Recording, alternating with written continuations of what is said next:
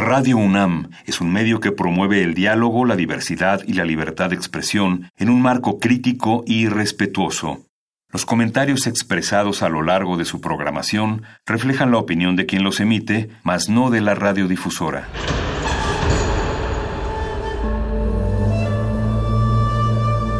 Un templo para la apreciación del ser mediante el sonido. mediante el sonido. Para nosotros. El sol sale durante la noche.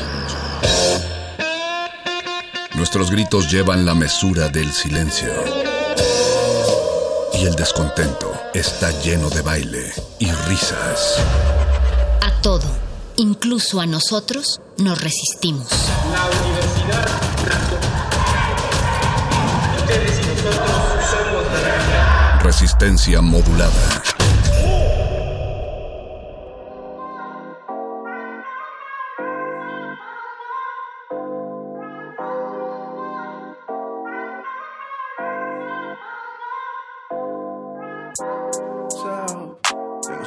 To myself in the mirror just to make it through another day. Love that. So, so yeah. All the hoes call him Little Marcus Solis. It's the El Bookie flow, still fuck the police. Con mentiras y carajo, get no love in the streets. I just popped another tacha, I ain't here in my peak. Trap posada, that's me and little mama. Just hit that horny button, liquor like the Michoacana. ¿Qué sabor es esta? Tetas como fresa. It for the bookie, I could come and pay your renta. Vision long, couldn't see you with no telephoto. Marching kid, trying to graduate to some risotto. I said the coco if you wanna get your head a shimmer. Agua de Florida if you out here living like a sinner. I need the limpia and the cleanse for the bins. Dios los bendigas, drive by, you been blessed. we been spending every day deep inside, so depressed. I heard they only care about you when you die. I digress. Oh, I'm not myself. Things I whisper in the mirror every morning just to make it through another day by myself. Even when I'm lonely, I'll be thinking about you when I got you on the mind today, not myself. Things I whisper in the mirror every morning just to make it through another day by myself. By myself.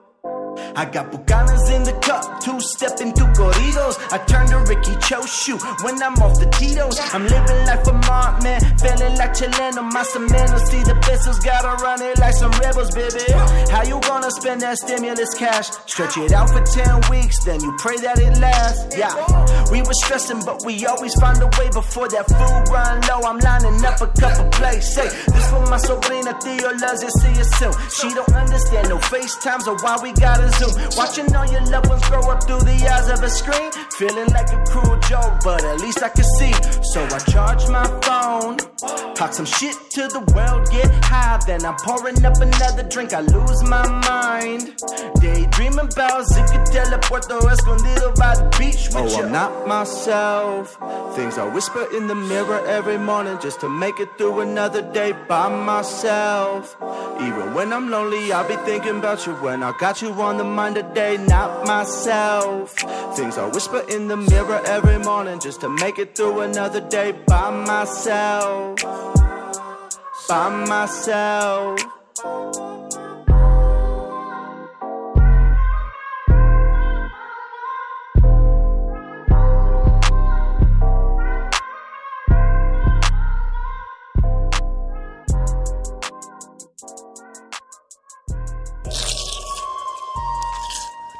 Es momento de alimentar nuestro espíritu con páginas. Las letras son la botana del alma.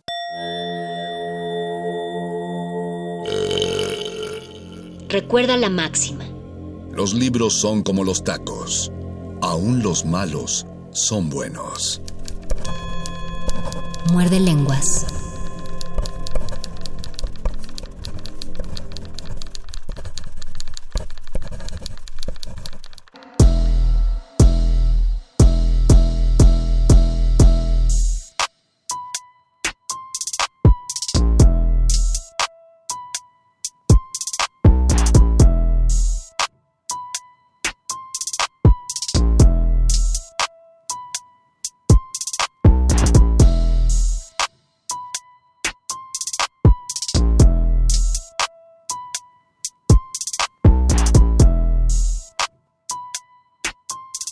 Muerde lenguas. Muerde lenguas. Muerde lenguas. Muy buenas noches, querida resistencia que sintoniza este Muerde Lenguas y este 96.1 de FM Radio UNAM. Sean bienvenidos a otra sección más de letras, taquitos y poesía.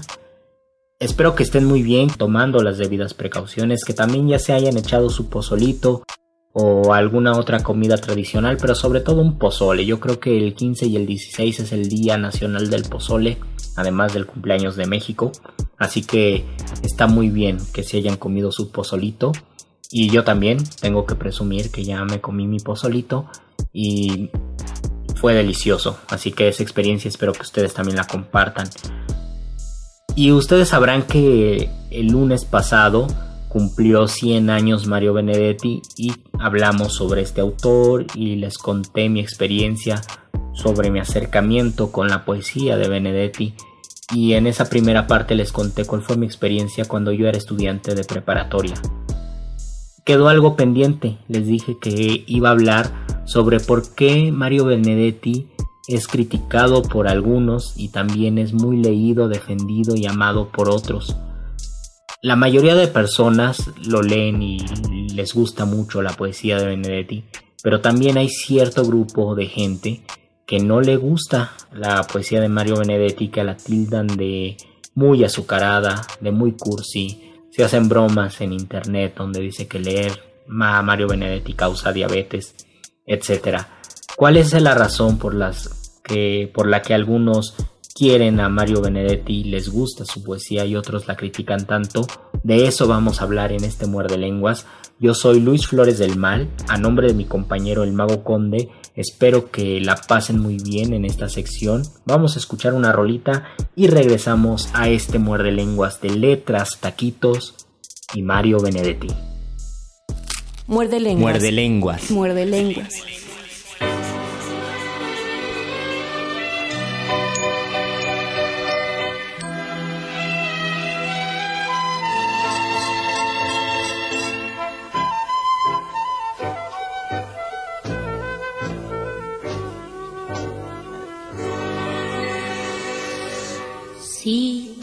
Quiero es porque sos mi amor, mi cómplice y todo. Y en la calle codo a codo somos mucho más que dos. Somos mucho más que dos.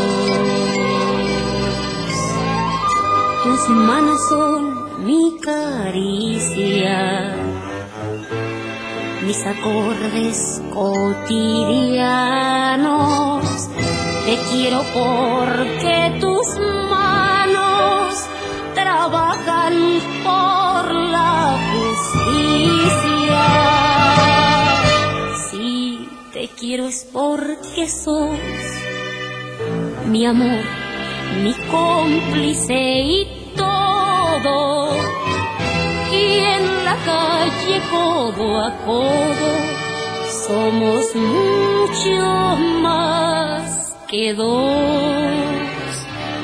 Somos mucho más que dos.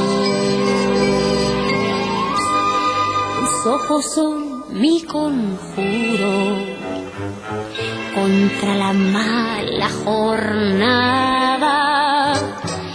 Te quiero por tu mirada que mira y siembra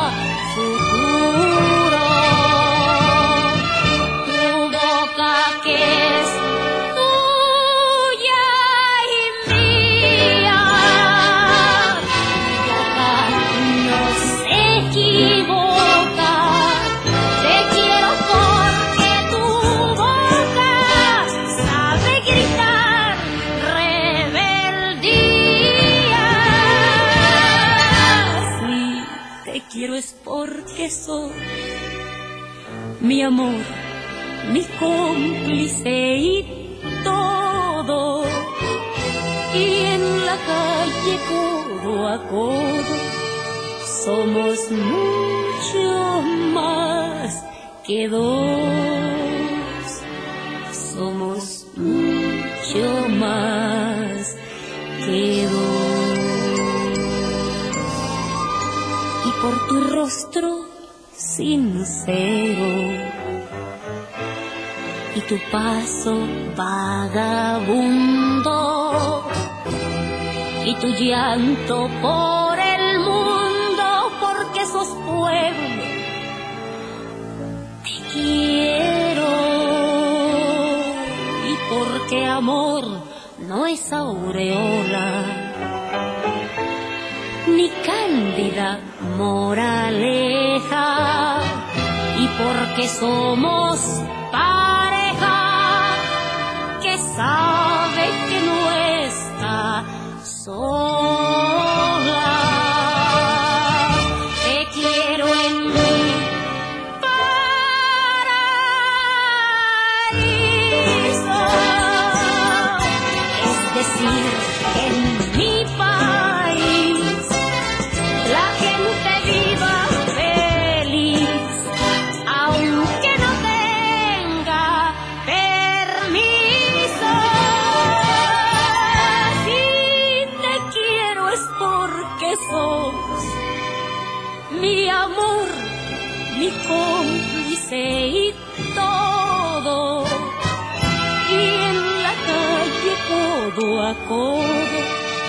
Somos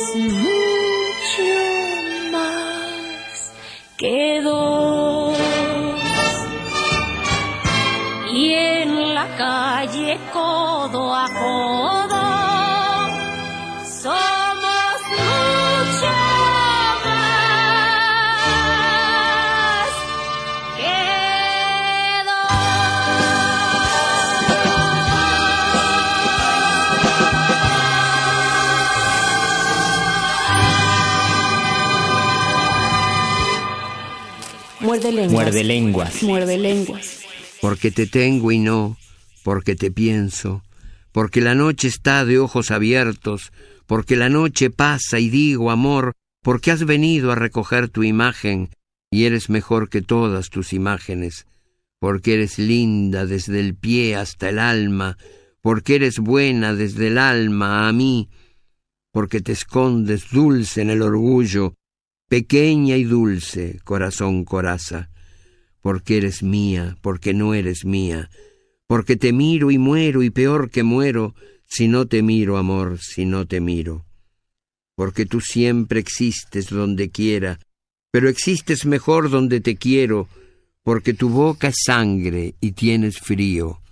Tengo que amarte, amor, tengo que amarte, aunque esta herida duela como dos, aunque te busque y no te encuentre, y aunque la noche pase y yo te tenga y no. Muerde lenguas. Muerde lenguas. Muerde lenguas. El amor es un centro, una esperanza, un huerto, un páramo, una migaja entre dos hambres. El amor es campo minado, un jubileo de la sangre, cáliz y musgo, cruz y sésamo, pobre bisagra entre voraces. El amor es un sueño abierto, un centro con pocas filiales, un todo al borde de la nada, fogata que será ceniza. El amor es una palabra, un pedacito de utopía, y todo eso, y mucho menos, y mucho más, es una isla, una borrasca, un lago quieto. Sintetizando yo diría que el amor es una alcachofa que va perdiendo sus enigmas hasta que queda una zozobra, una esperanza, un fantasmita. Muerde lenguas. Muerde lenguas. Muerde lenguas.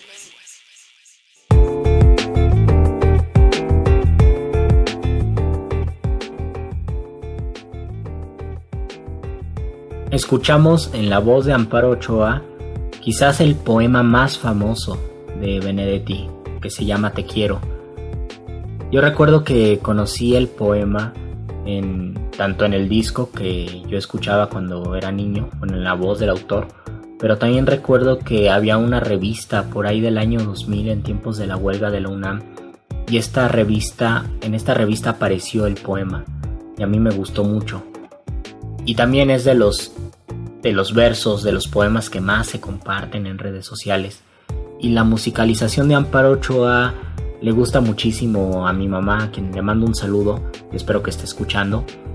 Y yo tengo que aceptar, francamente, a mí no me gustan tanto las musicalizaciones que se realizan de Mario Benedetti. Y soy una persona que siempre está buscando musicalizaciones de poemas, pero son muy pocas, francamente, eh, los poemas musicalizados que me gustan mucho. Y ya hemos hablado de esto en otros muerde lenguas. Me gusta, por ejemplo, una musicalización de un poema en portugués y la musicalización es de Caetano Veloso. O hay un soneto también en portugués que a ver si lo escuchamos, que también es una musicalización que me gusta. Pero en general son pocos, son pocos los poemas musicalizados que llaman realmente mi atención. Y a pesar de ello, muchos de los poemas de Benedetti fueron musicalizados por Juan Manuel Serrat e incluso Mario Benedetti reescribió varios poemas que estaban escritos en verso libre al principio y los reescribió con ciertas formas métricas para que fuera más fácil su musicalización y los escribió de ese modo, los reescribió de ese modo para que Joan Manuel Serrat los musicalizara. Entonces es un ejercicio interesante de músico y de poeta. Y después escuchamos unos cuantos poemas de Benedetti y poemas de amor. Y así como el primer, la primera canción, la de Te quiero, como los poemas de amor, son poemas que están muy difundidos en redes sociales, que las personas que les gusta la literatura o que están aprendiendo, más bien que están conociendo nuevos autores, leen estos poemas y les gusta y los pueden compartir y se los dedican a sus parejas. Y justamente Mario Benedetti es uno de estos autores que dialoga mucho con lectores que no pueden estar tan cercanos a la poesía, pero que el pequeño interés que tienen por leer poesía se lo dedican a Mario Benedetti y lo comparten y, y lo leen y lo, y lo celebran. Eso también tiene algo algo contradictorio, o más bien hay un choque, hay un choque contrastante, y es que a otros poetas no les parece esto, y obviamente van a criticar a, a Benedetti porque los poemas de amor son cursis para ellos, o son muy melosos, o están muy digeridos y no hay ninguna profundidad. Entonces aquí tendríamos que discutir cuál es la finalidad de la poesía, o cuál a quién quiere llegar la poesía y a qué tipo de lectores. Yo creo que la literatura es muy rica, es amplia y es vasta y para todos los gustos hay. Y a pesar de que muchos escritores critican a Mario Benedetti, lo cierto es que este autor uruguayo es uno de los más leídos y de los más difundidos. Y esto ustedes pueden sondearlo con sus compañeros. Si ustedes se dedican a las letras o no se dedican, es muy probable que tengan familiares o que tengan amigos o conocidos que tengan que tienen un libro de Benedetti o que hayan compartido un poema de Benedetti o incluso si les preguntan menciona cuatro poetas y son estudiantes por ejemplo de universidad o de preparatoria y son estudiantes que no leen casi poesía conozcan a pesar de ello a Mario Benedetti es decir es un poeta que escribe para gente que no es profesional en la poesía o que no acostumbra demasiado leer poesía. Se dice que la poesía es la hermana o más bien la hija de la literatura poco poco querida. La estrella es la novela y las librerías están llenas de novela y hay un gran público de lectores de novela y la poesía no es así. Incluso el mismo Pablo Neruda en entrevista la, una entrevista que le hizo García Márquez, Neruda le decía a Gabriel García Márquez, yo creo que la novela es el bistec de la literatura.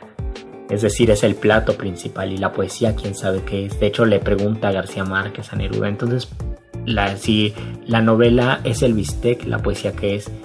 Y Neruda tal vez porque era poeta no quiso decir ah, pues es el postre o es la guarnición. Dice, no, pues es otro ejercicio y es una comunicación distinta donde él dice, no, el alma del poeta se emparenta con el alma del lector, pero es diferente. Lo principal es la novela. Entonces, pensando que la poesía no es lo que más se lee, si ustedes viajan en el metro, y encuentran gente leyendo o gente leyendo en una biblioteca, es poco probable que estén leyendo un libro de poesía. Incluso los libros de poesía no se leen, no se suelen leer como se leen los libros, una novela. Una novela la empezamos desde la página 1, la terminamos en la última página y tal vez la guardamos para siempre. Un buen libro de poesía yo creo se relee, más que leerse, se relee y puede releerse si es una colección de poemas, puede leerse de forma salteada y vamos poco a poco explorando los poemas que están ahí navegando en el libro. A pesar de ello, es cierto de que no existe un gran público lector en la poesía y no es para condenar o no es para juzgar o para criticar o para decir por qué la gente no lee poesía. Simplemente es un género que se desarrolla y que de otra manera y que tiene un ritmo más lento para ganar lectores.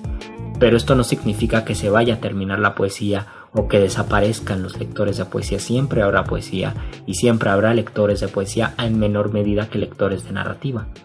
Entonces, pensando en todo esto, yo lo que quiero comunicarles es que Mario Benedetti es uno de esos poetas que son leídos por lectores que no suelen frecuentar la poesía. Y paradójicamente, haciendo a un lado a los escritores y a los poetas principalmente, los lectores que sí suelen leer poesía pero que no escriben poesía o que están más internados en la literatura, pocas veces simpatizan con Mario Benedetti o es cuando ya empiezan a criticarlo. De esto vamos a hablar después de escuchar otra rolita y después de escuchar otro poema de Benedetti. Quédense en este muerde lenguas de letras, taquitos y Mario Benedetti. Muerde lenguas. Muerde lenguas. Muerde lenguas. Minha estrela não é de Belém, aqui parada guarda o peregrino, sem importar-se com qualquer destino. A minha estrela vai seguindo além, sem importar-se com qualquer destino. A minha estrela vai seguindo além. Meu Deus, o que é que esse menino tem? Já suspeitavam desde eu pequenino. O que eu tenho, o que eu tenho é uma estrela em desatino e nos desentendemos muito bem. Meu Deus, o que é que esse menino tem? Já suspeitavam desde eu pequenino. O que eu tenho, o que eu tenho é uma estrela em desatino e nos desentendemos muito bem. E quando tudo parecia esmo e nesses descaminhos me perdia. Encontrei muitas vezes a mim mesmo. Eu temo é uma traição do instinto que me liberte por acaso um dia. Deste velho e encantado labirinto que me liberte por acaso um dia.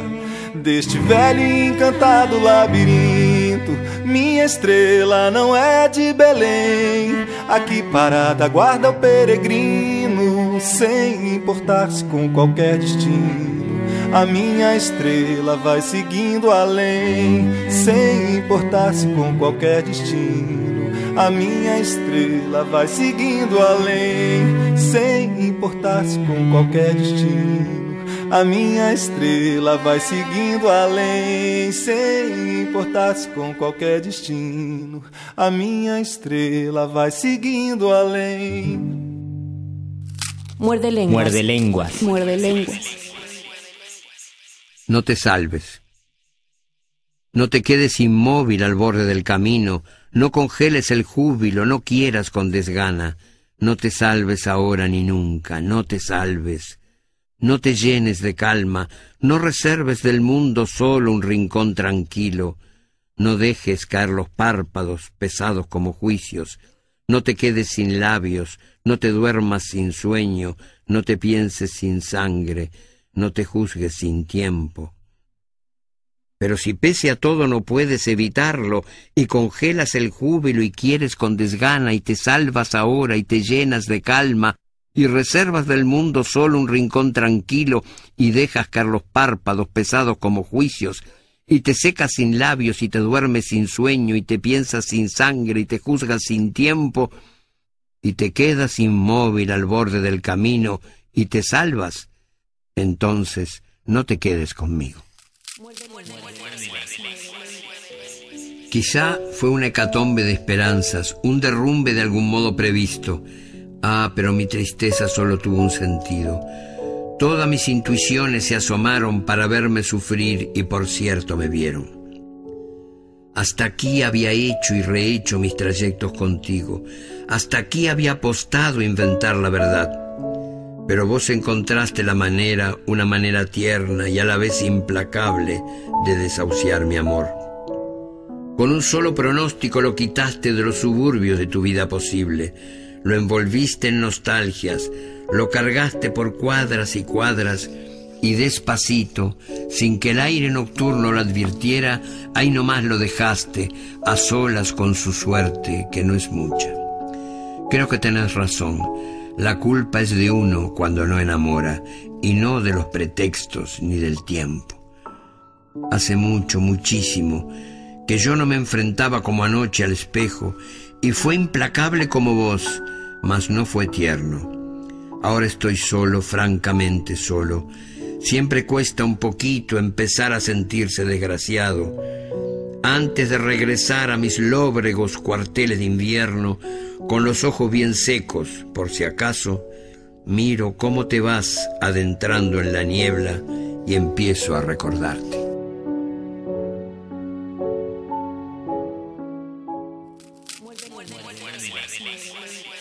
Hagamos un trato. Compañera, usted sabe que puede contar conmigo. No hasta dos o hasta diez, sino contar conmigo. Si alguna vez advierte que la miro a los ojos y una veta de amor reconocen los míos, no alerte sus fusiles ni piense qué delirio. A pesar de la veta o tal vez porque existe, usted puede contar conmigo. Si otras veces me encuentra huraño sin motivo, no piense qué flojera, igual puede contar conmigo. Pero hagamos un trato, yo quisiera contar con usted. Es tan lindo saber que usted existe. Uno se siente vivo, y cuando digo esto quiero decir contar, aunque sea hasta dos, aunque sea hasta cinco, no ya para que acuda presurosa en mi auxilio, sino para saber a ciencia cierta que usted sabe que puede contar conmigo.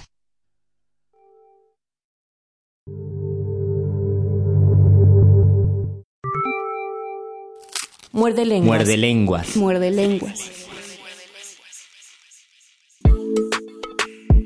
Después de escuchar una canción que se llama Astrología, de un autor que se llama Luis Coimbra, oímos tres poemas de Mario Benedetti en su voz. Antes de hablar sobre, sobre la poesía, sobre los poemas, quiero comentarles que esta canción Astrología es un soneto, es un soneto escrito en portugués. Y yo les comentaba en el primer bloque que a mí casi no me gustan las musicalizaciones, o son pocas las musicalizaciones de los poemas que me gustan. Pero este poema, este soneto, me gusta muchísimo su musicalización. De hecho, son muy pocos los sonetos que me gustan musicalizados, y uno de ellos es Astrología y me parece maravilloso y el sonido del cello es perfecto, yo creo. Y luego escuchamos tres poemas de Benedetti que como los de la primera sección también son de los más leídos, difundidos, compartidos, dedicados y que aparecen muchísimo en redes sociales o en el YouTube. Y yo les comentaba también en el primer bloque que los lectores que comienzan a profundizar en el área de la poesía, empiezan poco a poco a dejar de lado a Mario Benedetti, lo empiezan a tildar de cursi y sus intereses se proyectan a otro tipo de autores y a otro tipo de poemas. Además, hay que confesar y muchos escritores, muchos poetas de mi generación lo, tendrán que aceptar, y es que la mayoría de los poetas comenzaron a desarrollar su trabajo lírico leyendo la, poesía de Benedetti. Es de los primeros autores que uno lee cuando quiere ser poeta. Posteriormente ya vienen otros autores, pero en un principio son los es el poeta que más se lee y también esto se relaciona mucho con tal vez nuestra generación o generaciones un poco anteriores a la nuestra donde Benedetti era de los autores más difundidos y de los poetas más difundidos y por eso era frecuente que se leyera a este poeta. Si uno quería leer poesía empezaba con Mario Benedetti y de hecho yo creo que es una buena invitación. Si alguien quiere entrarle a la poesía yo recomendaría mucho que leyera a Mario Benedetti. Yo no les diría lean a César Vallejo o lean a Luis de Góngora porque van a decir yo no yo no comparto, no no siento que esa poesía me esté llamando a mí. Entonces, si ustedes leen a Mario Benedetti, inmediatamente van a sentir una conexión que yo creo que es fundamental para la poesía y para la lectura de la poesía. Entonces yo les digo que muchos escritores, por lo menos de mi generación, comenzaron a leer a Mario Benedetti y después en el camino de la escritura se fueron alejando de este autor. Yo lo noté hasta que llegué a la universidad. En la preparatoria no tenía ningún problema y no sabía que existían eh, críticas negativas, pero cuando entré a la universidad, un compañero, un gran amigo que yo admiro mucho y que quiero muchísimo, no le gustaba a Mario Benedetti. Yo recuerdo que en ese tiempo a mí me molestaba que no le gustara. Ahora pues cada quien tiene sus, sus preferencias y sus libros y no hay problema, pero hace tiempo cuando entramos a la universidad había discusiones ¿no? sobre por qué era bueno o por qué era malo. También unos años después, en un taller con un poeta, él no, obviamente no le gustaba la poesía de Mario Benedetti. Y yo dije una frase y a él le gustó mucho. La frase era, se dice que lo más terrible no es el pecado original, sino las fotocopias. Y a este poeta, que es un poeta ya grande, maduro, le dio mucha risa, le hizo mucha gracia y dijo, ay, qué buena frase, ¿de quién es? Y yo le respondí, de Mario Benedetti. Y él me dijo, ay, entonces no es tan buena frase. Hay un ejercicio de cambiar nuestro horizonte de expectativas cuando conocemos el nombre del autor y cuando simpatizamos o no simpatizamos con el autor. Es un fenómeno normal de la literatura y del proceso de la lectura. Y a esto se le llama teoría de la recepción. Si le cambiamos el título a un libro y le ponemos, más bien si le cambiamos el nombre del autor, lo vamos a leer de otra manera. Y eso le ocurrió a este poeta que les digo. Pero al final de cuentas ahí yo me percaté de que en el gremio de los poetas no está bien visto Mario Benedetti, no es tan querido como otros poetas. Incluso no se podría ya discutir eh, o plantear un poema de Mario Benedetti y compartirlo si uno está involucrado en el mundo de la literatura se habla de otros poetas y se habla de otros escritores y se habla de otros poemas y de otras tradiciones y de otras geografías, pero Mario Benedetti no se toca porque es un poeta que está fuera de ese círculo de discusión. Y aquí viene otra pregunta. ¿Cuál es la razón por la que mientras que es uno de los autores más leídos o de los poetas más leídos por las personas que no escriben poesía, para los poetas o para los literatos no es tan bien visto.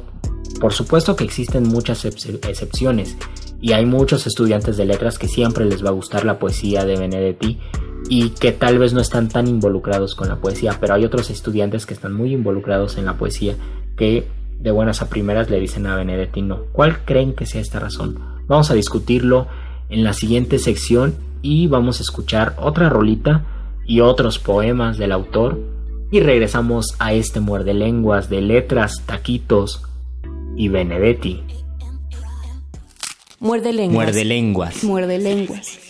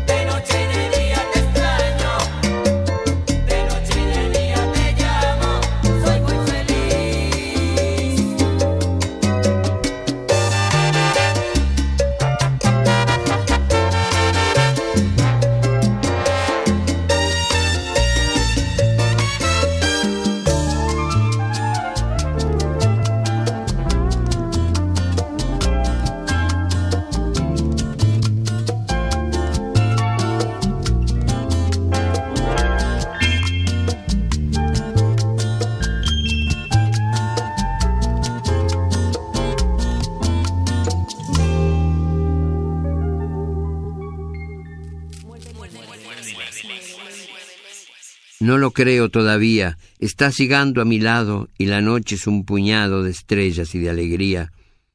Palpo, gusto, escucho y veo tu rostro, tu paso largo, tus manos, y sin embargo todavía no lo creo.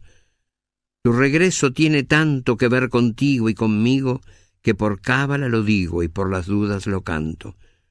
Nadie nunca te reemplaza y las cosas más triviales se vuelven fundamentales porque estás llegando a casa. Sin embargo, todavía dudo de esta buena suerte, porque el cielo de tenerte me parece fantasía.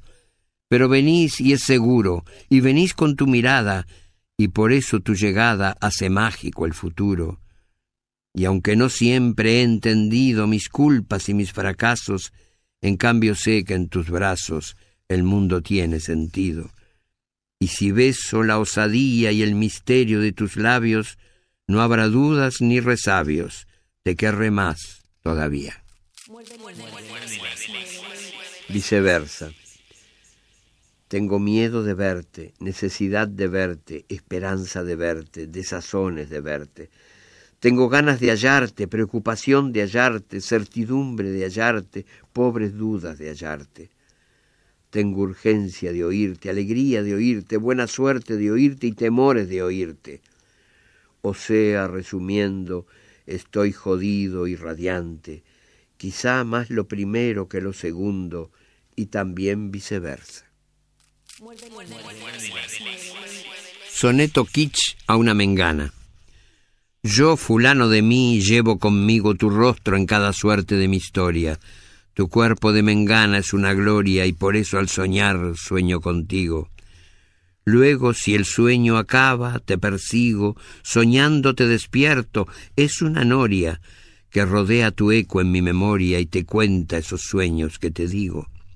Así, sin intenciones misteriosas, sé que voy a elegir de buena gana de mi viejo jardín solo tus rosas, de las altas ventanas tu ventana, de los signos del mar tu mar de cosas, y de todo el amor, tu amor me engana. Variaciones sobre un tema de Heráclito. No sólo el río es irrepetible, tampoco se repiten la lluvia, el fuego, el viento, las lunas del crepúsculo. No sólo el río, sugirió el fulano. Por lo pronto, nadie puede, me engana, contemplarse Táctica y estrategia. Mi táctica es mirarte, aprender como sos, quererte como sos. Mi táctica es hablarte y escucharte, construir con palabras un puente indestructible. Mi táctica es quedarme en tu recuerdo, no sé cómo ni sé con qué pretexto, pero quedarme en vos.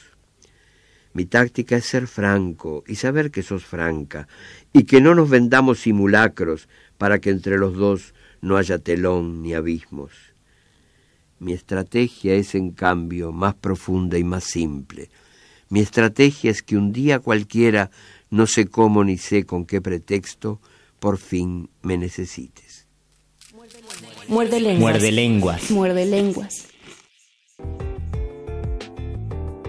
Escuchamos primero Te amo, te extraño de Guayacán Orquesta y después unos poemas de amor de Benedetti. Y justo pensé en esta canción, que es una celebración de amor por la llegada de alguien, porque el poema de, de Benedetti se emparenta temáticamente, el poema de Todavía. No lo creo todavía. Estás llegando a mi lado y la noche es un puñado de estrellas y de alegría. En los primeros muerdelenguas, hace ya seis años, una de las rúbricas estaba la voz de Benedetti diciendo este poema. Me parece que era la frase no lo creo todavía. Cada vez que decíamos algo confuso o algo muy revelador sonaba no lo creo todavía. Así que desde esos inicios estaba ya Benedetti en este muerde lenguas. Y yo les comentaba en la sección pasada que por qué hay lectores que lo celebran tanto y hay también escritores, poetas, que comparado con sus lectores son muchísimo menos, pero este grupo de escritores lo critican. Y es que en la poesía más que en la narrativa o no sé cómo ocurra en el teatro, en la poesía existen dos tipos de poetas. Poetas que escriben para personas que no son poetas y poetas que escriben para poetas, o más bien poetas que son leídos por personas que no son poetas y poetas que son leídos frecuentemente por poetas. Y es una comunicación bastante hermética y bastante cerrada la que tiene el gremio de los poetas. Se escriben para leerse entre ellos y no es crítica, más bien es una observación. Nos escribimos para leernos entre nosotros o leemos a otros poetas que por lo regular no suelen leerse en otro tipo de lectores.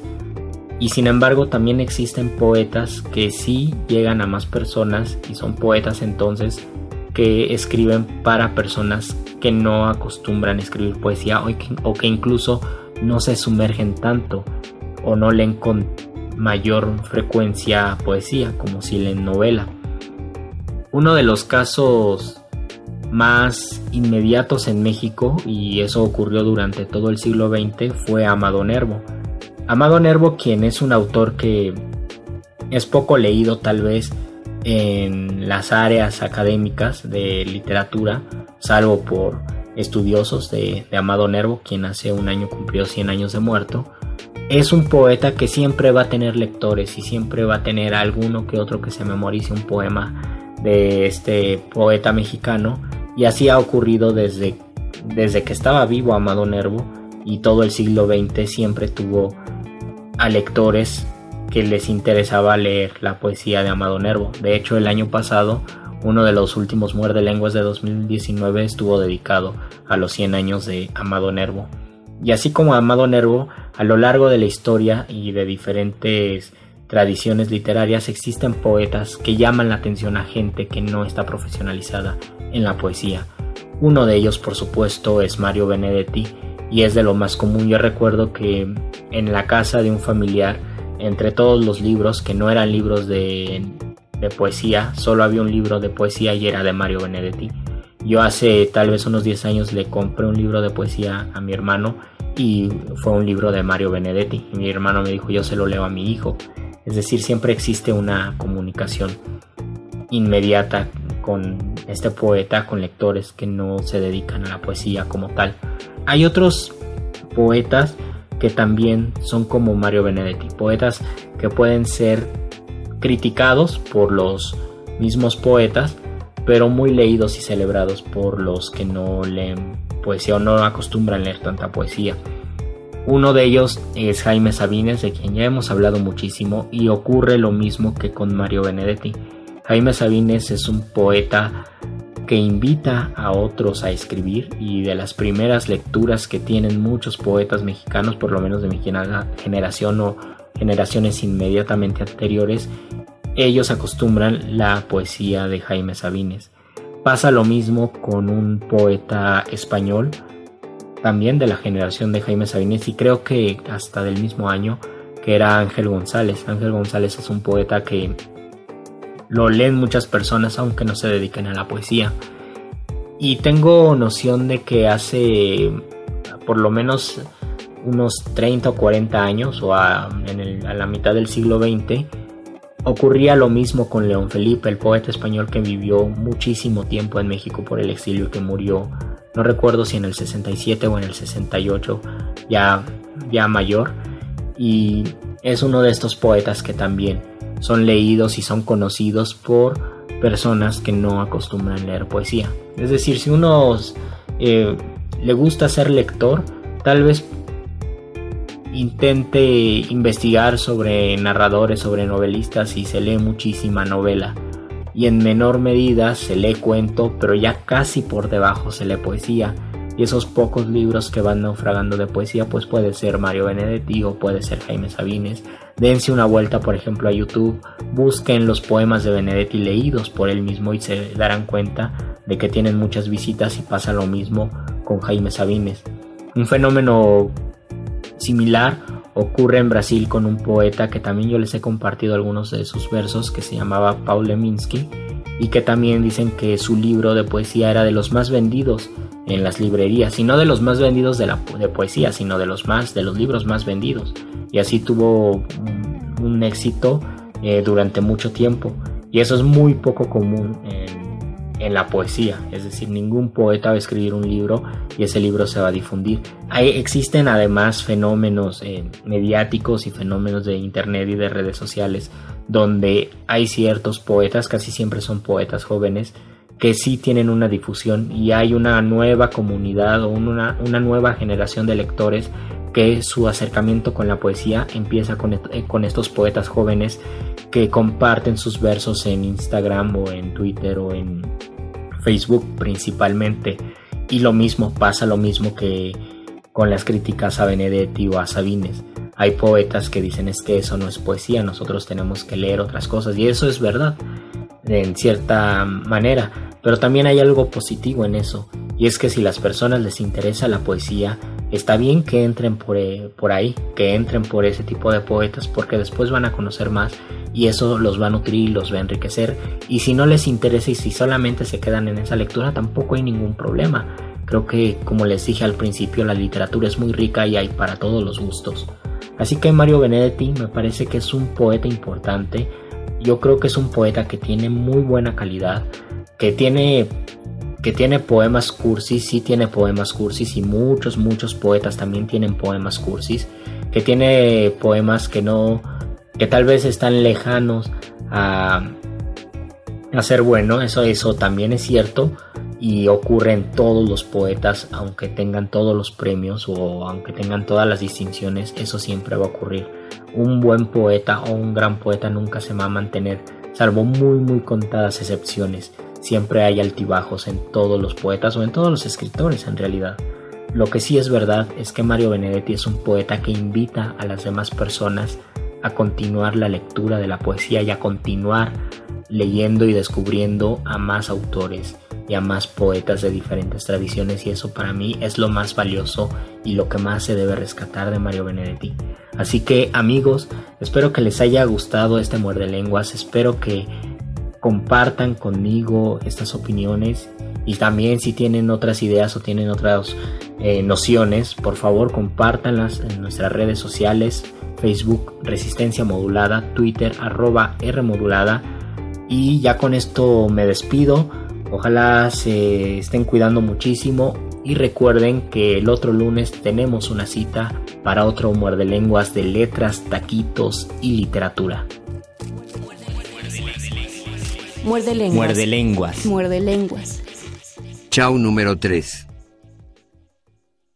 Te dejo con tu vida, tu trabajo, tu gente, con tus puestas de sol y tus amaneceres. Sembrando tu confianza te dejo junto al mundo, derrotando imposibles, seguras inseguro. Te dejo frente al mar, descifrándote a solas, sin mi pregunta ciegas, sin mi respuesta rota. Te dejo con mis dudas, pobres y malheridas, sin mis inmadureces, sin mi veteranía. Pero tampoco creas a pie juntillas todo, no creas, nunca creas este falso abandono. Estaré donde menos lo esperes, por ejemplo, en un árbol añoso de oscuros cabeceos, estaré en un lejano horizonte sin horas, en la huella del tacto, en tu sombra y mi sombra, estaré repartido en cuatro o cinco pibes de esos que vos mirás y enseguida te siguen. Y ojalá pueda estar de tu sueño en la red, esperando tus ojos y mirándote. Última enseñanza del día. El dinero no compra la felicidad pero compra libros y tacos. Y eso se le parece mucho. Medítalo. Esta no es una prueba. Un virus ha infectado al sistema económico mundial. Por primera vez en la historia reciente, la máquina se detuvo por un instante. Cuando la normalidad es el problema, no queremos regresar a ella. Queremos hackearla. Queremos hackearla. Se ha detectado una amenaza. Resistencia modulada. Las narrativas dominantes que proliferan en los medios de comunicación, promueven la idea de que este virus no discrimina. Sin embargo, la pandemia evidencia que muchos de los impactos negativos dependen de fallas preexistentes en el sistema. ¿A quién va a afectar más? Pues a los más pobres, a los trabajadores, a los que no tienen ahorro, a los que no tienen recursos. No es algo que se vaya a dar en, un nivel teórico. Es algo que está pasando todos los días. Hay gente que ya no tiene empleo. Hoy. Más de 100 años de producción acelerada y fomento de una cultura consumista, consumista ha extinguido el 60% de la biodiversidad de nuestro planeta.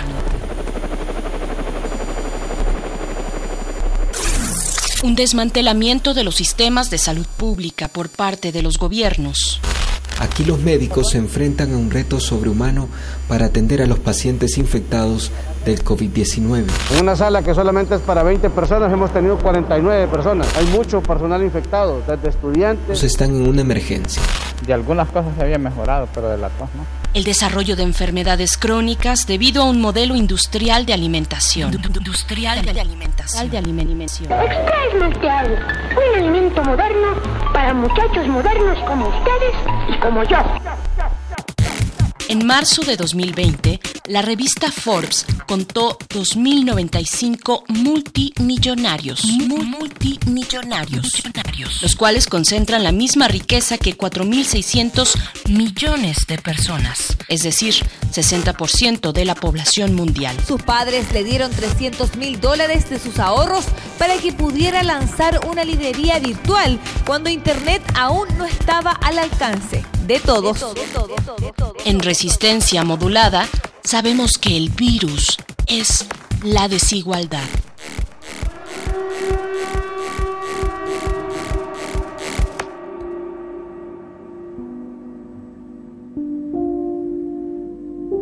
Actuemos diferente, sanemos el presente.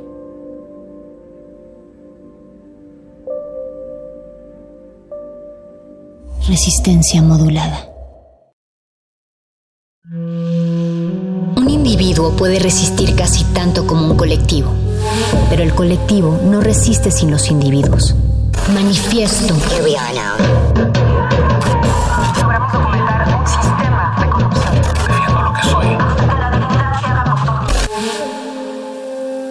No hay sonidos distintos, solo separados.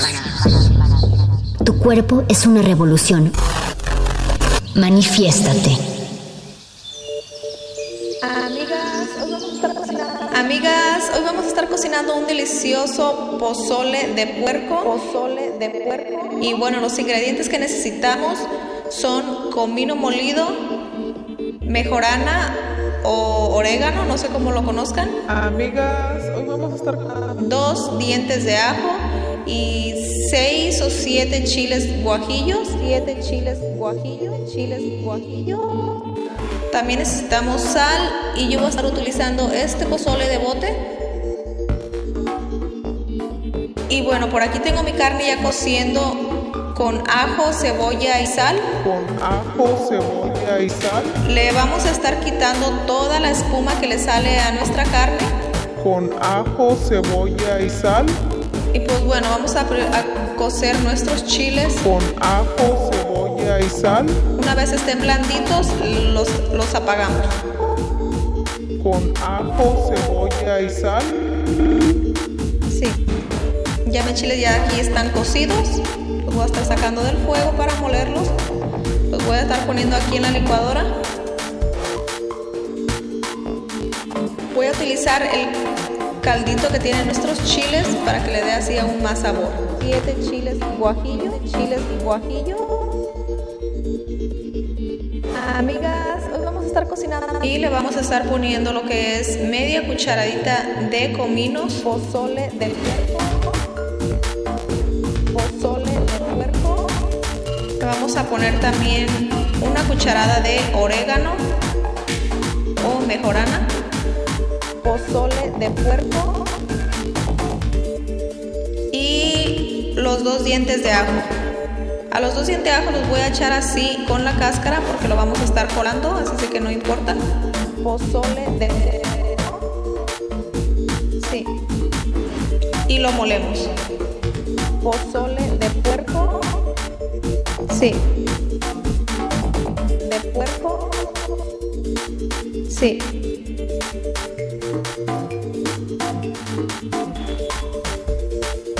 Bueno, voy a estar revisando aquí mi carne a ver cómo va. A ver si ya está blandita. Vamos a estar chequeando, dando un pellizquito a ver si la carne ya está blandita. Parece que sí. Vamos a estar chequeando, dando un pellizquito a ver si la carne ya está blandita. Sí, ya está lista.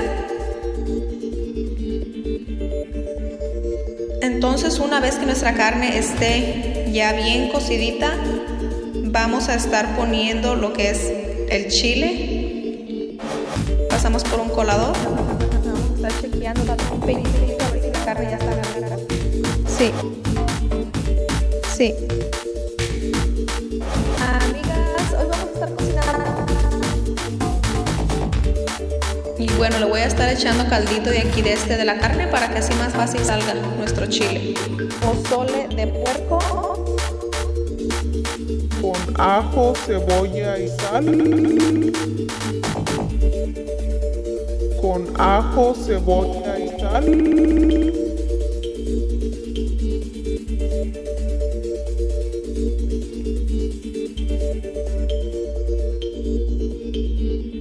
Amigas, hoy vamos a estar cocinando. Manifiesto.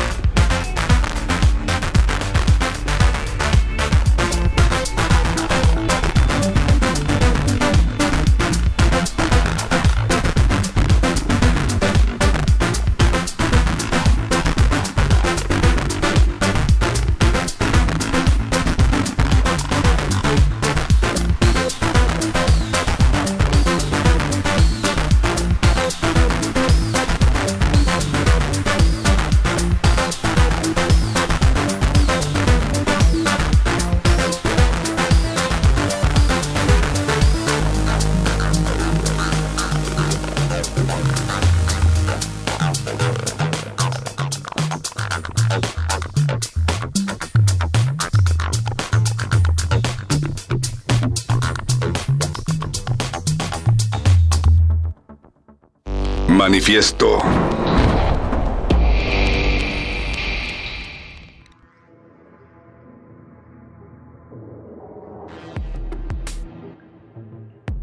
La declaración de pandemia por el COVID-19 ha puesto todo de cabeza, pero no tanto como para que los gobiernos cuestionen las causas reales por las que surgió este virus y el hecho de que mientras supuestamente se trabaja para contenerlo, otros virus y pandemias se siguen formando.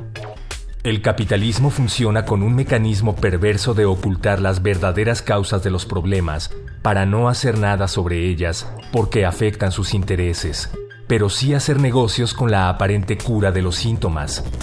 Mientras tanto, los estados gastan enormes recursos públicos en medidas de prevención, contención y tratamiento que tampoco actúan sobre las causas, por lo que esta forma de enfrentar los problemas se transforma en negocio cautivo para algunas empresas transnacionales, por ejemplo con vacunas, medicamentos, insumos médicos. Se presume que provino de los murciélagos, aunque se culpa al consumo de estos en mercados asiáticos. En realidad, el consumo de animales silvestres en forma tradicional y local no es el problema. El factor fundamental es la destrucción de los hábitats de las especies silvestres y la invasión de estos por asentamientos urbanos y expansión de la agropecuaria industrial, con lo cual se crean situaciones propias para la mutación acelerada de los virus. Hay que cuestionar todo el sistema alimentario, agroindustrial, desde la forma de cultivo hasta la forma de procesamiento, distribución y consumo. Todo este círculo vicioso que no se está considerando hace que se esté preparando ya otra pandemia. Manifiesto.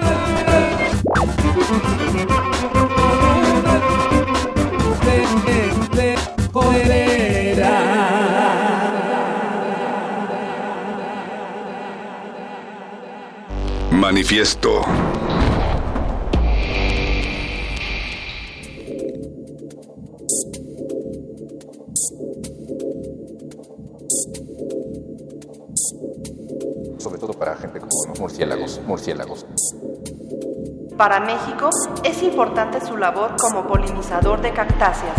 De cactáceas. Estos están asociados principalmente a plantas que son ecológicas y económicamente muy importantes, sobre todo para gente como nosotros, como los mexicanos.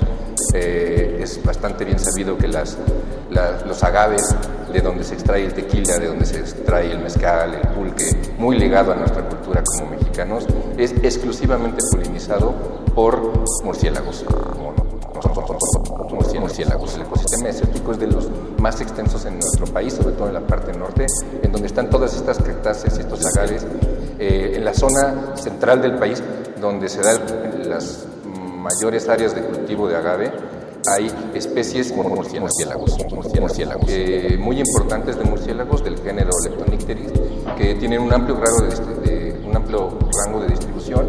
Son especies además migratorias, por lo que favorecen a través de sus fenómenos de migración, favorecen la dispersión de información genética asociada con las plantas y económicamente muy importantes, sobre todo para gente como nosotros, como nosotros, como los murciélagos, murciélagos. Nosotros trabajamos específicamente con las asociaciones entre los agentes causales de la enfermedad y, las, y los diferentes grupos antianimales de importancia, murciélagos murciélagos. Pero también hacemos algún trabajo relacionado con la concientización, con acciones de conservación. Es muy importante eh, que la gente conozca el verdadero papel, los verdaderos roles que desempeñan muchas de las especies silvestres en nuestro país, murciélagos. Manifieste.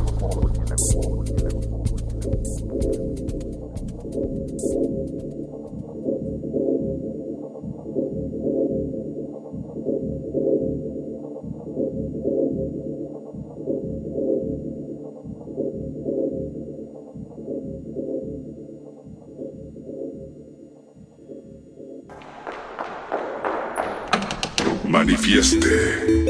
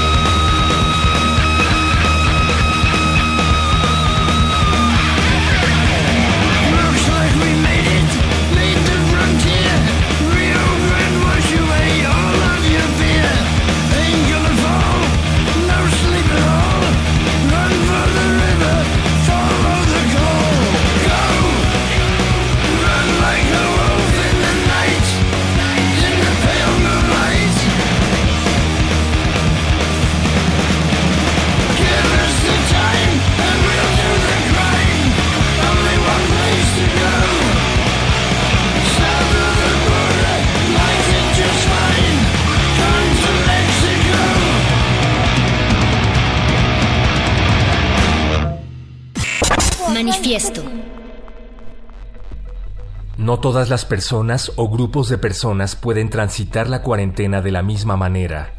Hay grupos que no tienen las condiciones materiales para hacerlo, por la sencilla razón de que adentro de sus casas, compuesta de una o dos habitaciones, por ejemplo, viven seis o más personas. Otras veces tampoco cuentan con entornos afectivos oxigenados, porque están cargados de violencias de distinto tipo, familiares o de género. En este contexto, resulta muy difícil imponer una cuarentena. El verdadero acontecimiento histórico universal no es la pandemia. El verdadero acontecimiento es la aparición por vez primera de un fenómeno de pánico de masas global, de pánico de masas entre las clases altas y medias globales del capitalismo.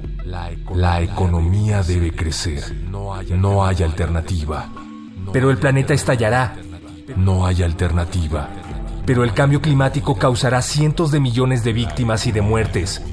La economía tiene que crecer. Pero estamos destruyendo nuestra casa, que es este planeta. Se debe seguir adelante. La economía no se puede detener. Los bienes que se producen son cada vez más superfluos. Automóviles, celulares, tablets y la inmensa mayoría de las personas a duras penas pueden comer. Las cosas son así. No hay alternativa. No hay. Manifieste. Si estamos viendo lo sobresaliente del desarrollo humano, tienes que ver la evolución del organismo y luego aumentar el desarrollo de su interacción con el ambiente.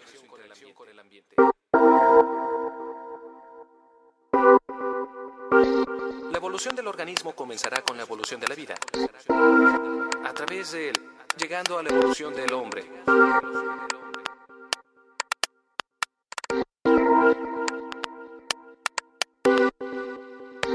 Interesantemente, ahora estás viendo tres aspectos. Biológico, antropológico, desarrollo de ciudades y cultural, expresión humana.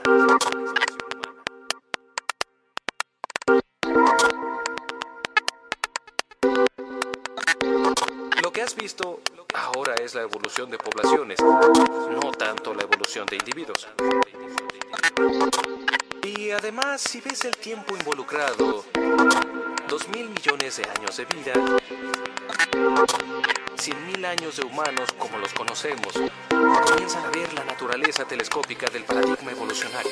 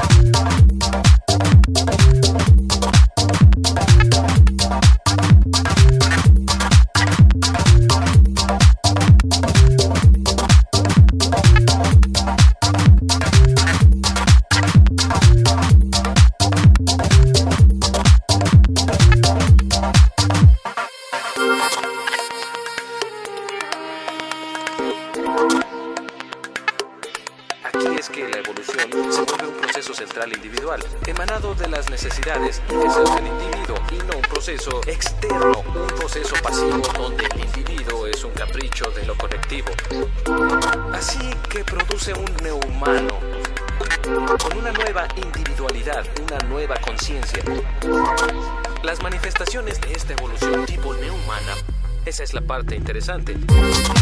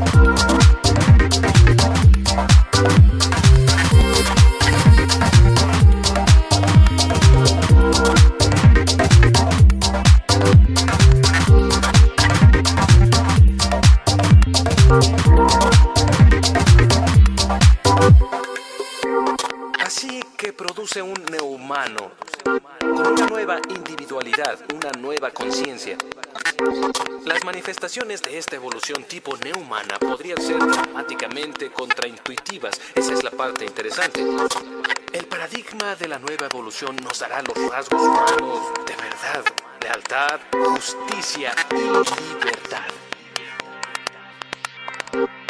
Estas serán las manifestaciones de la nueva evolución.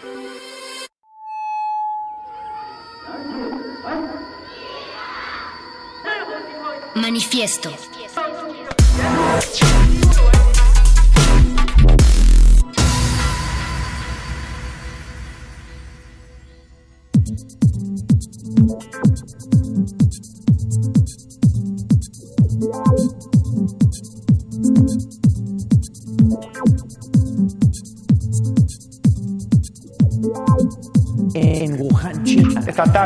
Tarde tenemos una mirada exclusiva al, labora- al laboratorio en China en el que algunos creen comenzó esta pandemia.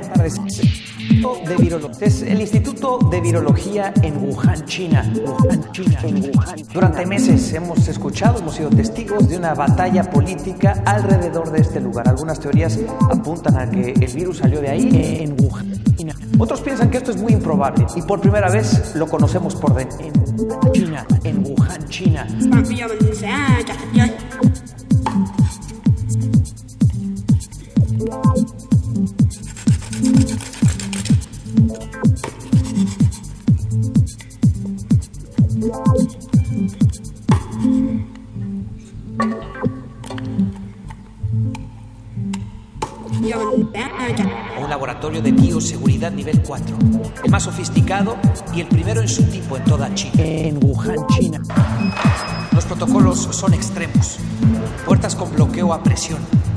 Separados para filtrar el aire. Técnicos entrenados en Francia y en Estados Unidos. En Wuhan, China. En el Instituto de Virología trabajan con los patógenos más peligrosos del mundo. Hacer que todo coronavirus se hubiera fugado de este laboratorio. Es objeto de teorías de conspiración y preguntas sobre el origen de la pandemia. Todo coronavirus Yuan Ximing es el director. Es imposible, asegura, que el nuevo coronavirus se hubiera fugado de este laboratorio. Y la Casa Blanca no ha presentado evidencia de que el virus haya salido de ese laboratorio en Wuhan. En Wuhan, China. En Wuhan, China. El Departamento de Estado en Estados Unidos dijo ya que espera que esa investigación sea completamente transparente.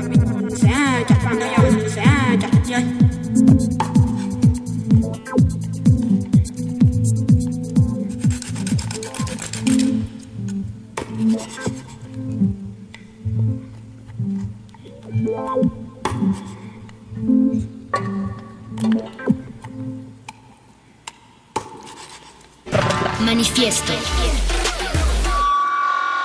Manifiesto.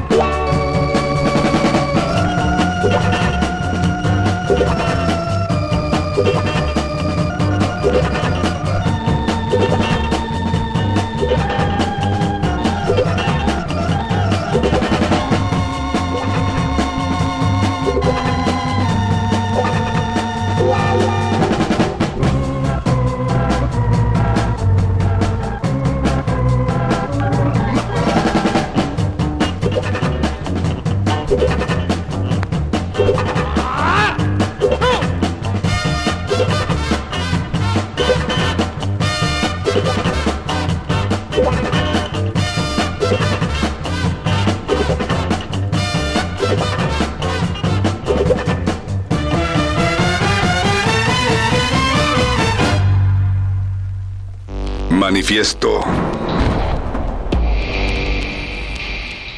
¿Qué onda amigos? ¿Cómo se encuentran el día de hoy? Porque yo estoy muy feliz, feliz, feliz, feliz. Varios de ustedes me han solicitado preparar un delicioso pozole blanco. Pozole blanco, blanco. Poz- Pozole blanco. Pozole blanco. Porque yo estoy muy feliz. Pozole blanco. Porque yo estoy muy feliz. Pozole blanco. Porque yo estoy muy feliz. Muy feliz. Aquí en mi casa, que es su casa, también es conocido como pozole batido. Que la neta me encanta ese pozole. Que, que- que- que- que la neta me encanta ese pozole. Ese pozole. Que la neta me encanta ese pozole. Pozole, pozole, pozole. Pues encanta ese pozole. La neta, ma- ma- manos a la obra, manos a la obra.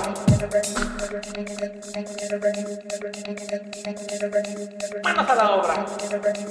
Voy a iniciar con el proceso de nixtamalización. Para ello ocupo 3 litros de agua hirviendo y agregaré media taza de cal, porque yo estoy muy feliz. Ahora voy a agregar un kilo de maíz. Yo estoy Lo voy a dejar aquí en la estufa hasta que se empiece a pelar, porque yo estoy muy feliz. Feliz, nada más que sabroso. El pozole sabrosísimo tiene un sabor no, y espérense al recalentado, porque está para chuparse los dedos, para chuparse los y los bigotes, cómo no. Amigos, no olviden su like, apoyarme, compartirlo y suscribirse al canal.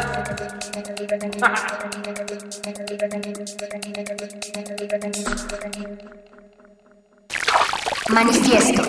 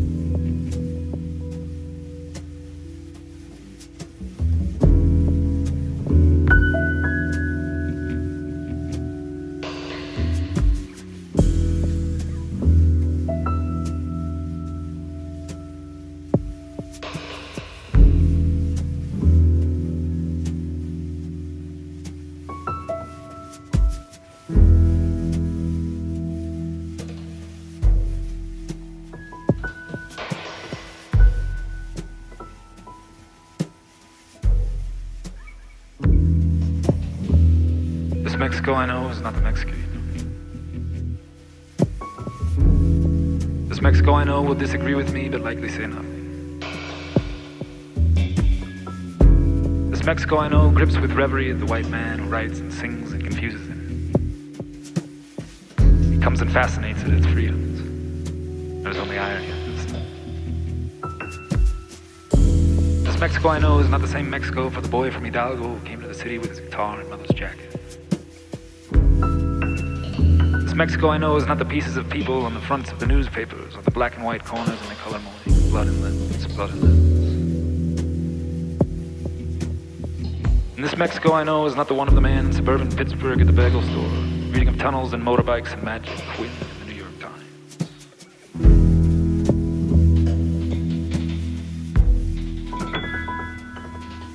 This Mexico I know is being visited by the empty.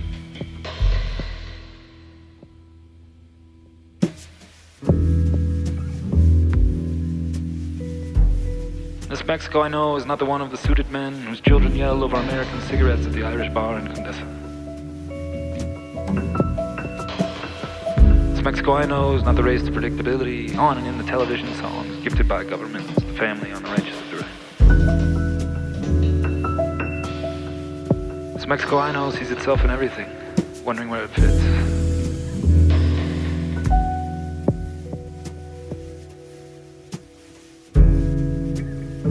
This Mexico I know is not the one known by the middle-aged man, father of three, hospital worker, organ orphan. Shouting maestro at the guitars because he learned some tricks on a box his parents paid for.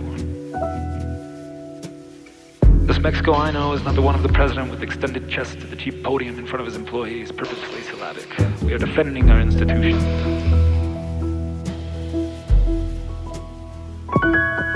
But he must know as broken as his heart.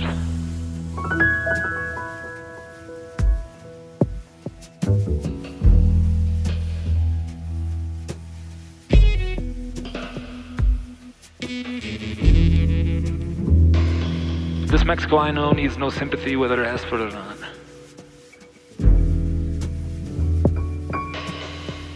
This Mexico I know laughs at itself but not the rest. Mexico I know is a symptom of our madly invented impulse world in both beauty and disgrace. Is the naked heart, the lung fallen into itself, choking on its speaking. This Mexico I know walks its blood without skin. Is all the broken us and the shouting sun. And it is the perfect us, the same wicked, shapeless shriek of sun.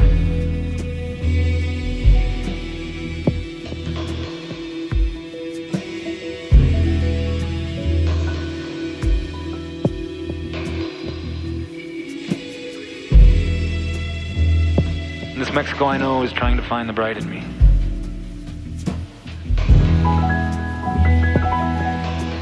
That, and the rest,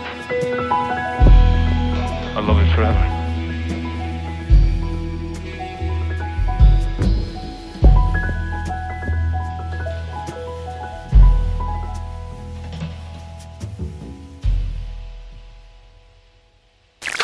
Manifiesto.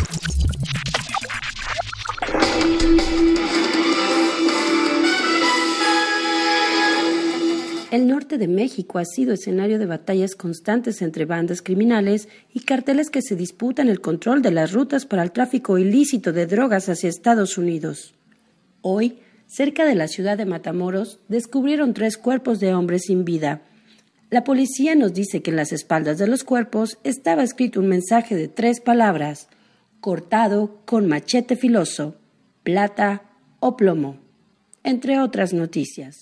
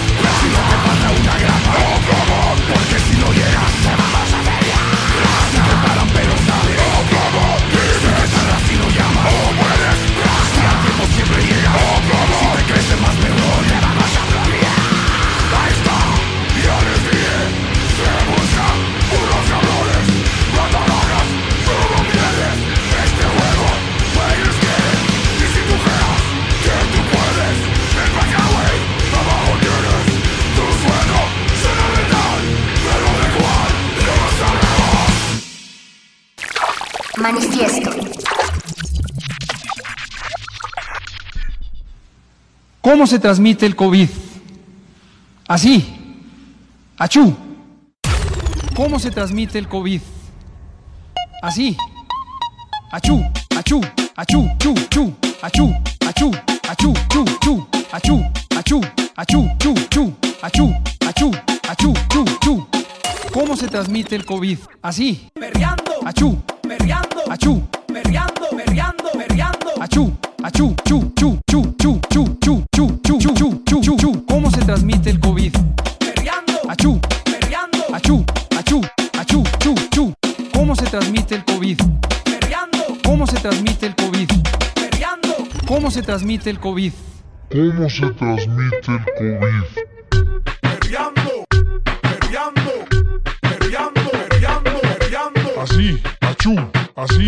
Achú, así, achú, achú, achú. ¿Cómo se transmite el COVID? Perreando, ¿Cómo se transmite el COVID? perreando. Achú, achú, chu, chu, chu, chu, chu, chu, chu, chu, chu, chu, chu, chu, chu, chu, chu, chu, chu, chu. ¿Cómo se transmite el COVID? Así. Achú, achú, achú, chu, chu, achú, achú, achú, chu, chu, achú, achú, achú, chu, chu. ¿Cómo se transmite el COVID? Manifiesto.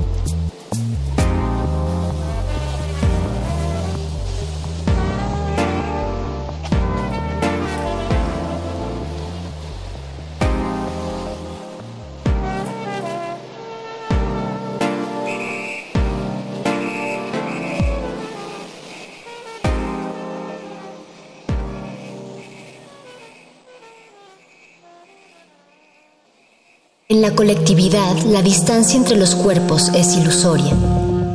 Pero en esa distancia está nuestro manifiesto.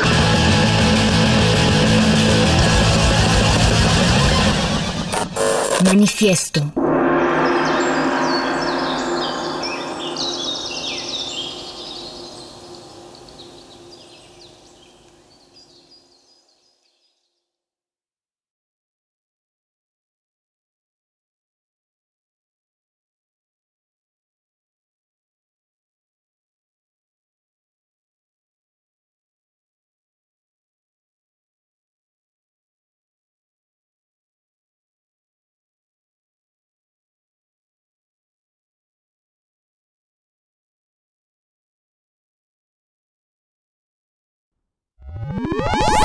Esta no es una prueba. Un virus ha infectado el sistema de transmisión de información y comunicación a escala global. Por primera vez en la historia reciente, la máquina se detuvo por un instante. Cuando la normalidad es el problema, no queremos regresar a ella. Queremos hackearla. Quédate en casa. Resistencia modulada. Las narrativas propagadas por los medios de comunicación global infunden miedo y pánico. En las últimas 24 horas hubo 819 muertes por COVID-19. Co- COVID-19. Another lockdown after a spike of COVID cases. Un joven es detenido por el robo de dos respiradores que buscaba vender en Facebook. Bajamos de mil casos diarios en España desde hace casi una semana. Ya no haga caso a Hugo López Gatel. Ya, ya no haga caso a Hugo, a Hugo López Gatel. López Gatell. encabezados alarmistas, Fake news. vigilancia masiva. Con el argumento de que TikTok es una herramienta de espionaje del gobierno chino. Los mensajes alarmistas y la comunicación distorsionada han provocado ansiedad colectiva, Compras de pánico, acaparamiento de productos de necesidades básicas, violencia y discriminación racista. clasista y patriarcal.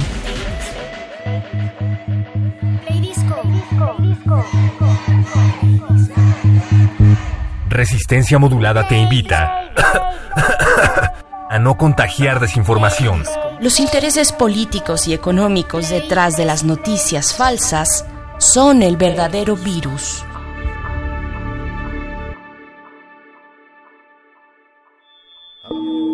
Resistencia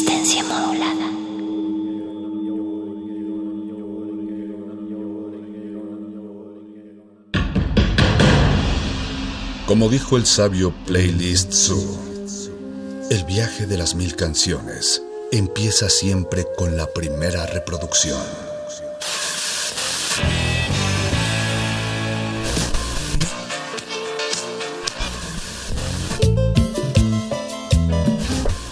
A continuación, un maestro te abrirá la puerta de su lista de reproducción. El resto va por tu cuenta. Ley listo.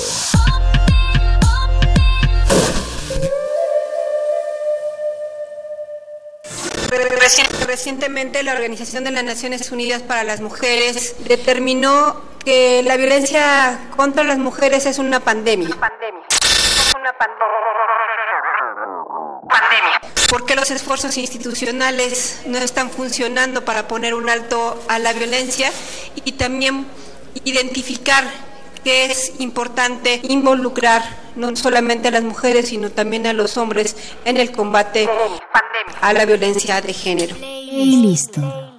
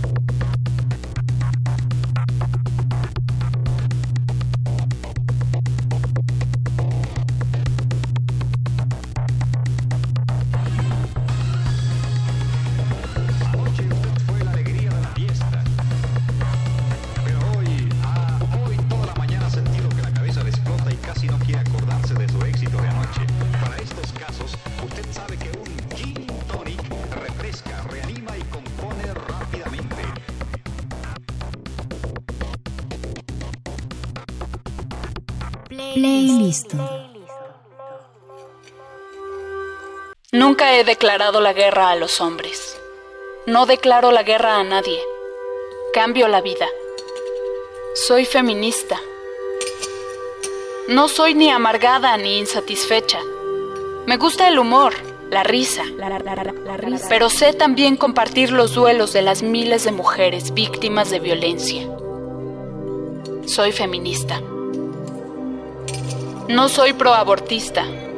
Soy proopción, porque conozco a las mujeres y creo en su enorme responsabilidad. Soy feminista. No soy lesbiana. Y si lo fuera, ¿cuál sería el problema? Soy feminista. Soy feminista porque no quiero morir indignada. Soy feminista y defenderé hasta donde puedo hacerlo a las mujeres, a su derecho a una vida libre de violencias. Vida libre de violencias. Soy feminista porque creo que hoy día el feminismo representa uno de los últimos humanismos en esta tierra desolada. Tierra, desolada. Y porque he apostado a un mundo mixto, hecho de hombres y mujeres que no tienen la misma manera de habitar el mundo, de interpretarlo y de actuar sobre él. Soy feminista porque me gusta provocar debates desde donde puedo hacerlo.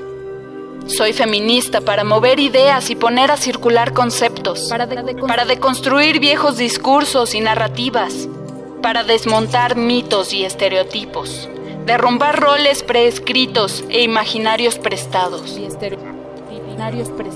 Soy feminista para defender también a los sujetos inesperados y su reconocimiento como sujetos de derecho. Para gays, lesbianas y transgeneristas para ancianos y ancianas, para niños y niñas, para indígenas y afrodescendientes. Y para todas las mujeres que no quieren parir un solo hijo más para la guerra. más para la guerra. Soy feminista y escribo para las mujeres que no tienen voces. Para todas las mujeres, desde sus incontestables semejanzas y sus evidentes diferencias. ¿Por qué soy feminista? Un texto de Florence Thomas. Song,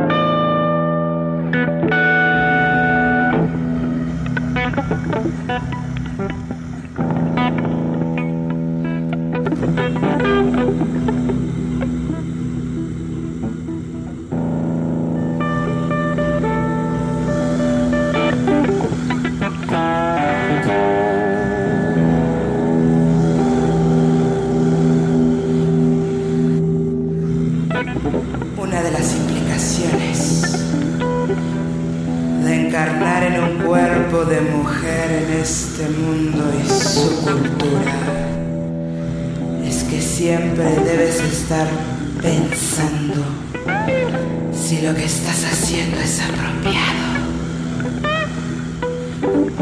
Si tu atuendo podría ser tachado de invitador. Si tu conducta podría ser considerada provocativa. Porque seguramente serás culpabilizada en caso de ser víctima de una agresión. Esto no solo es posible, pasa casi diario. Y la mala noticia es que no importa que te ponga, no faltará quien te culpe de tu propia desgracia.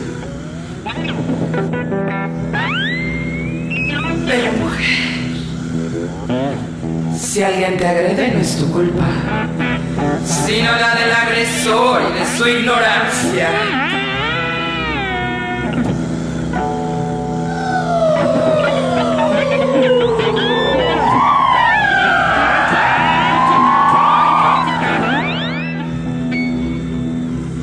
Por eso es importante que conforme crezcas entiendas que aun si eres culpada, no es tu culpa.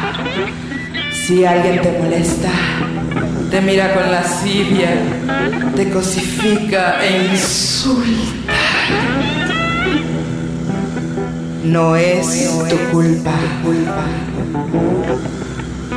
Si alguien toca tu cuerpo como si fueras propiedad pública, como se toca un poste de la calle, un pasamanos o los botones de un elevador, no es tu culpa.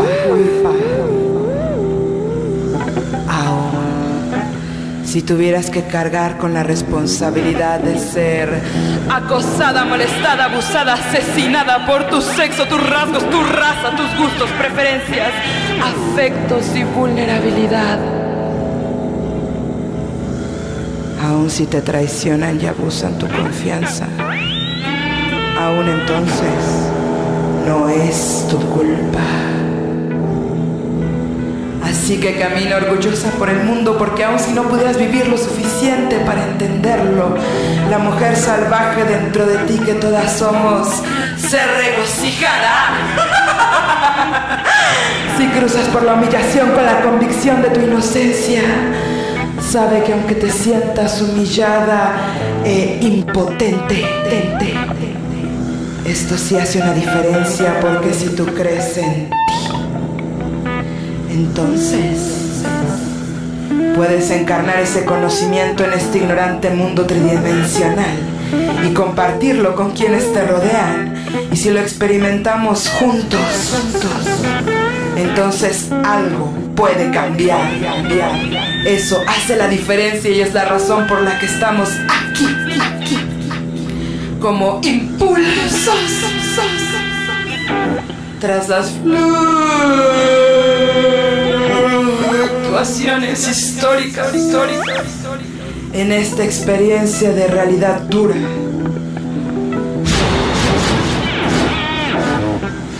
Y concreta, concreta. Así que mujer camina orgullosa, sabe que no es tu culpa y si ardes o pereces en el intento, recuerda que eres amada y maravillosa. No una cosa, cosa, pues el ser trasciende la materia.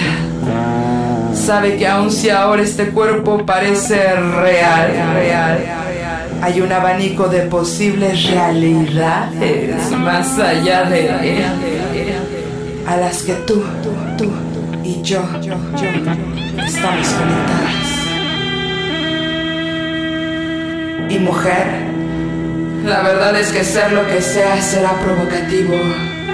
Porque en este momento de la historia las mujeres no tenemos del todo permitido ser quienes somos.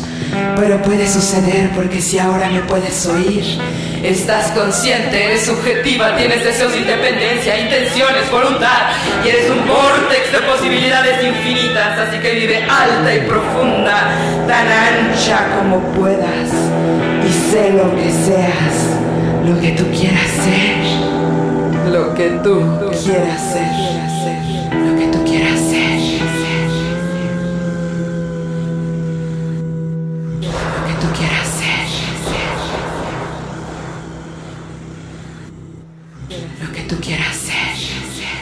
Listo.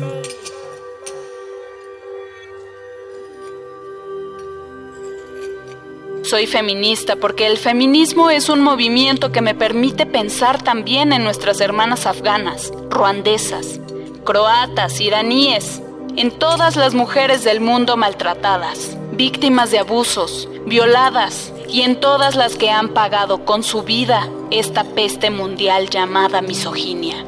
Sí, soy feminista para que podamos oír otras voces, para aprender a escribir el guion humano desde la complejidad, la diversidad y la pluralidad. Soy feminista para mover la razón e impedir que se fosilice en un discurso estéril al amor. Soy feminista para reconciliar razón y emoción y participar humildemente en la construcción de sujetos sentipensantes, como los llama Eduardo Galeano. Soy feminista y defiendo una epistemología que acepte la complejidad, las ambigüedades, las incertidumbres y las sospechas. Sé hoy que no existe verdad única, historia con H mayúscula, ni sujeto universal. Existen verdades, relatos y contingencias. Existen, al lado de la historia oficial tradicionalmente escrita por los hombres, historias no oficiales, historias de las vidas privadas, historias de vida que nos enseñan tanto sobre la otra cara del mundo, tal vez su cara más humana. Tal vez su cara, tal, cara más humana, cara más, cara más, cara más, cara más, cara más. En fin, soy feminista tratando de atravesar críticamente una moral patriarcal de las exclusiones, de los exilios, de las orfandades y de las guerras. Una moral que nos gobierna desde hace siglos. Trato de ser feminista en el contexto de una modernidad que cumple por fin sus promesas para todos y todas. Como dice Gilles Deleuze, siempre se escribe para dar vida, para liberarla cuando se encuentra prisionera, para trazar líneas de huida. Sí. Trato de trazar para las mujeres de este país líneas de huida que pasen por la utopía. Porque creo que un día existirá en el mundo entero un lugar para las mujeres, para sus palabras, sus voces, sus reivindicaciones, sus desequilibrios, sus desórdenes, sus afirmaciones en cuanto seres equivalentes políticamente a los hombres y diferentes existencialmente. Un, lugar para las mujeres. Un día no muy lejano, espero, dejaremos de atraer e inquietar a los hombres. Dejaremos de escindirnos en madres o putas, en Marías o Evas, imágenes que alimentaron durante siglos los imaginarios patriarcales. Habremos aprendido a realizar alianzas entre lo que representa María y lo que significa Eva. Habremos aprendido a ser mujeres, simplemente mujeres, ni santas, ni brujas, ni putas, ni vírgenes, ni sumisas, ni histéricas, sino mujeres, sino mujeres. Resignificando ese concepto, llenándolo de múltiples contenidos, capaces de reflejar novedosas prácticas de sí que nuestra revolución nos entregó. Mujeres que no necesiten más ni amos ni maridos, sino nuevos compañeros dispuestos a intentar reconciliarse con ellas desde el reconocimiento imprescindible de la soledad y la necesidad imperiosa del amor. Por esto repito tantas veces que ser mujer hoy es romper con los viejos modelos esperados para nosotras. Es no reconocerse en lo ya pensado para nosotras es extraviarse, como lo expresaba tan bellamente esta feminista italiana Alessandra Bocchetti. Sí, no reconocerse en lo ya pensado para nosotras. Por esto soy una extraviada. Soy feminista. Y lo soy con el derecho también a equivocarme. Bien, a equivocarme. ¿Por qué soy feminista? Un texto de Florence Thomas. Playlist.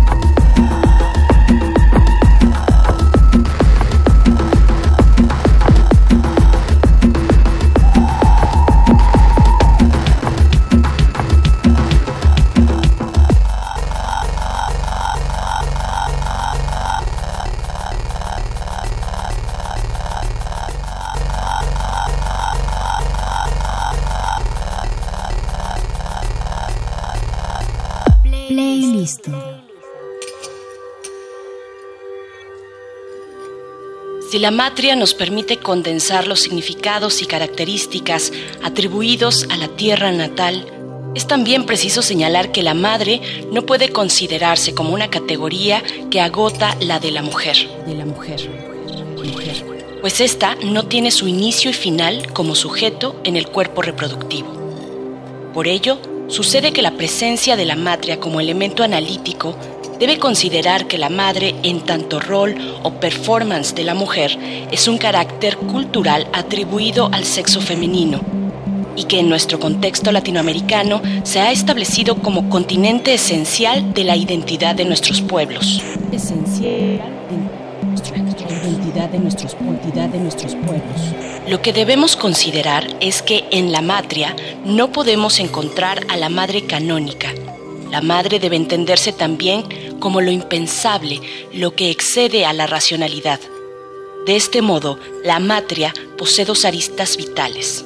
Por un lado, la maternidad y los personajes maternos, y por otro, la idea de nación y constitución del país en torno a la división de roles, materno y paterno. Y paterno, y paterno, y paterno, y paterno. La presencia abrumadora de la maternidad en nuestra literatura, así como de vírgenes y prostitutas, rupturistas en el precepto de la maternidad, se relacionan determinantemente con aspectos identitarios muy relevantes. La matria La matria será referencia a toda la amalgama de lo que somos. La madre latinoamericana funciona como un logos alternativo, que por supuesto no es el del patriarcado, sino uno que permite valorar los conocimientos ancestrales transmitidos de boca en boca, de madre en madre. Ya decía Virginia Woolf que una mujer que escribe está en contacto con el pasado a través de sus madres. El eco de estas palabras de una inglesa tienen en nuestro continente tienen en nuestro continente es impresionante, pues son familiares a nuestro oído mediante la experiencia de vivir en un lugar que, por un lado, instala una simbólica de la madre muy ligada a lo institucional y que implica adoración al mismo tiempo que silenciamiento. Pero por otro lado, permite también el surgimiento de otro carácter de la figura materna que resulta muchas veces contestatario frente al poder. Contestatario, frente al poder. Playlist.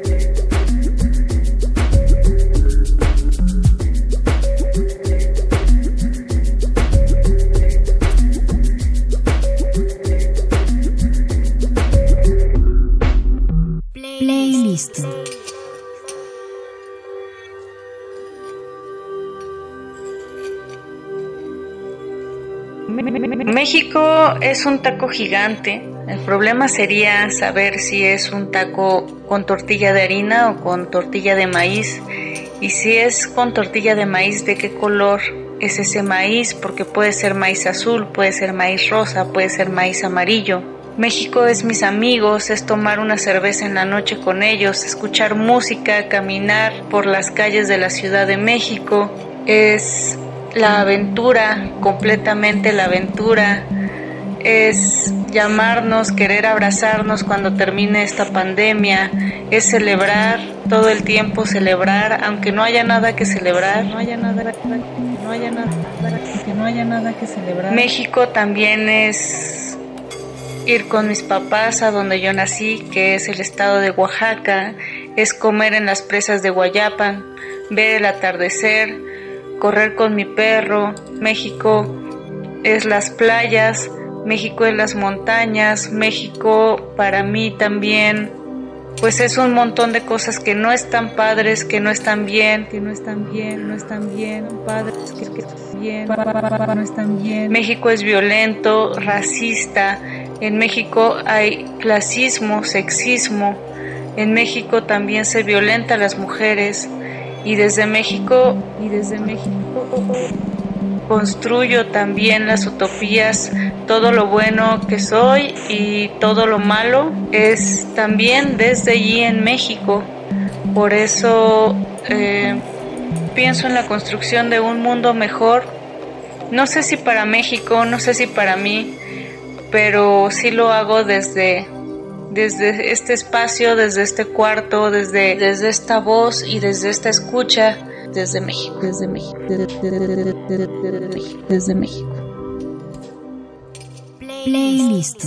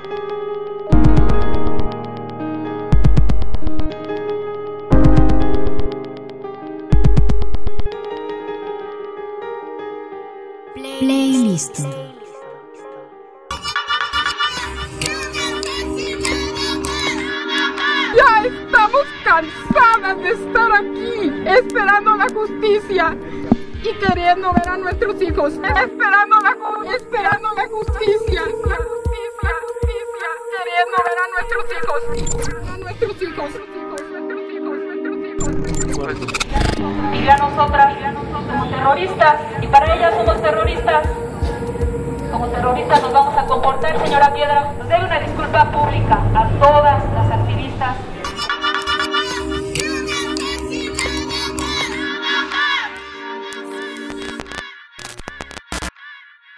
Playlist.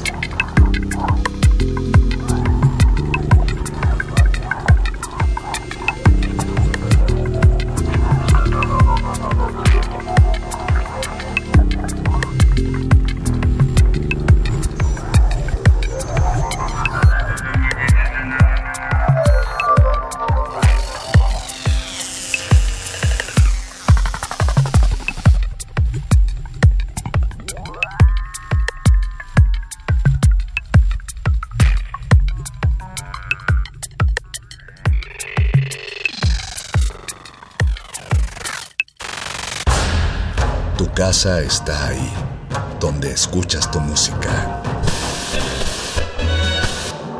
Vuelve a ella. Playlisto. ustedes